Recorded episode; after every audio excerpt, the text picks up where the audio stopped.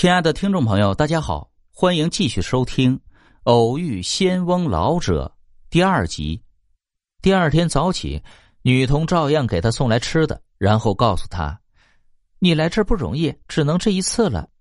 要是不愿意留下，可以跟师傅要点东西带走。”李干问道：“师傅有什么东西？”啊女童道：“好东西有的是呢，金银珠宝，特别是那个小铜锣。”只要你想要什么，他就有。呃，我只想要一头老牛，他有吗？李干问道。有，告诉你，只要把你的小铜锣拿到手就好了，牛呀马呀都会有。女童道。他俩一起来见师傅，李干也学着仙鹤童子的样子飘飘下拜，也跟着说：“师傅好。”老师傅眼睛眯成了一条缝你是要走吗？哦，对，我要走。李干回道：“既然你我无缘，我也不勉强。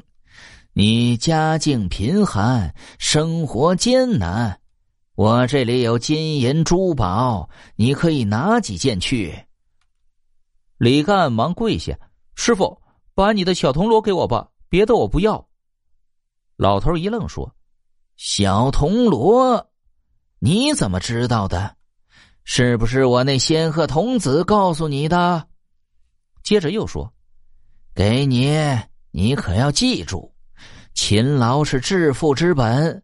我那铜锣是无价之宝，你要用心保护，不可丢失。”不大的功夫，仙鹤童子捧着一个小匣，里面装着一面小铜锣。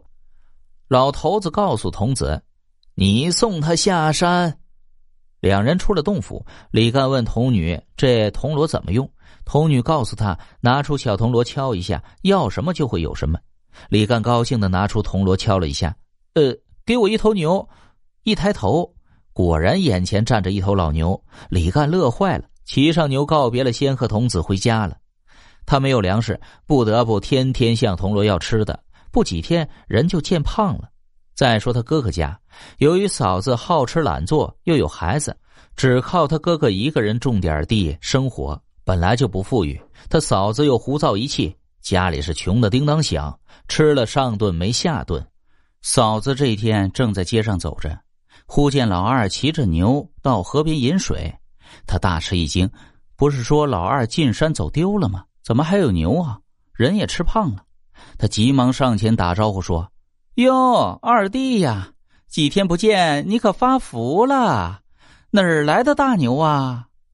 李干慢悠悠的下了地，问道：“嫂子，哥哥好吗？”“好。”我说：“啊，你这牛是哪儿来的呀？”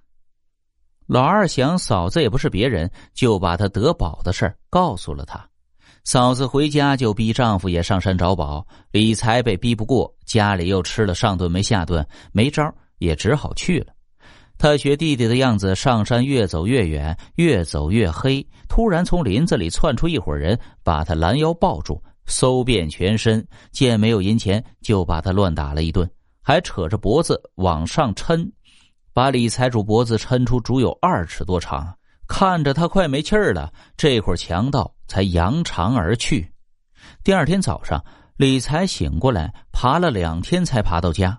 媳妇儿一看他这副模样，可吓坏了，急忙去找李干，哭着喊着说：“李干骗他。”李干问明情况，马上拿铜锣给哥哥治病。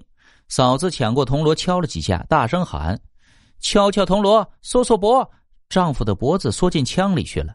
他又喊：“敲敲铜锣，抻抻脖。”脖子又抻出老长，把丈夫折腾的眼看就要断气儿了。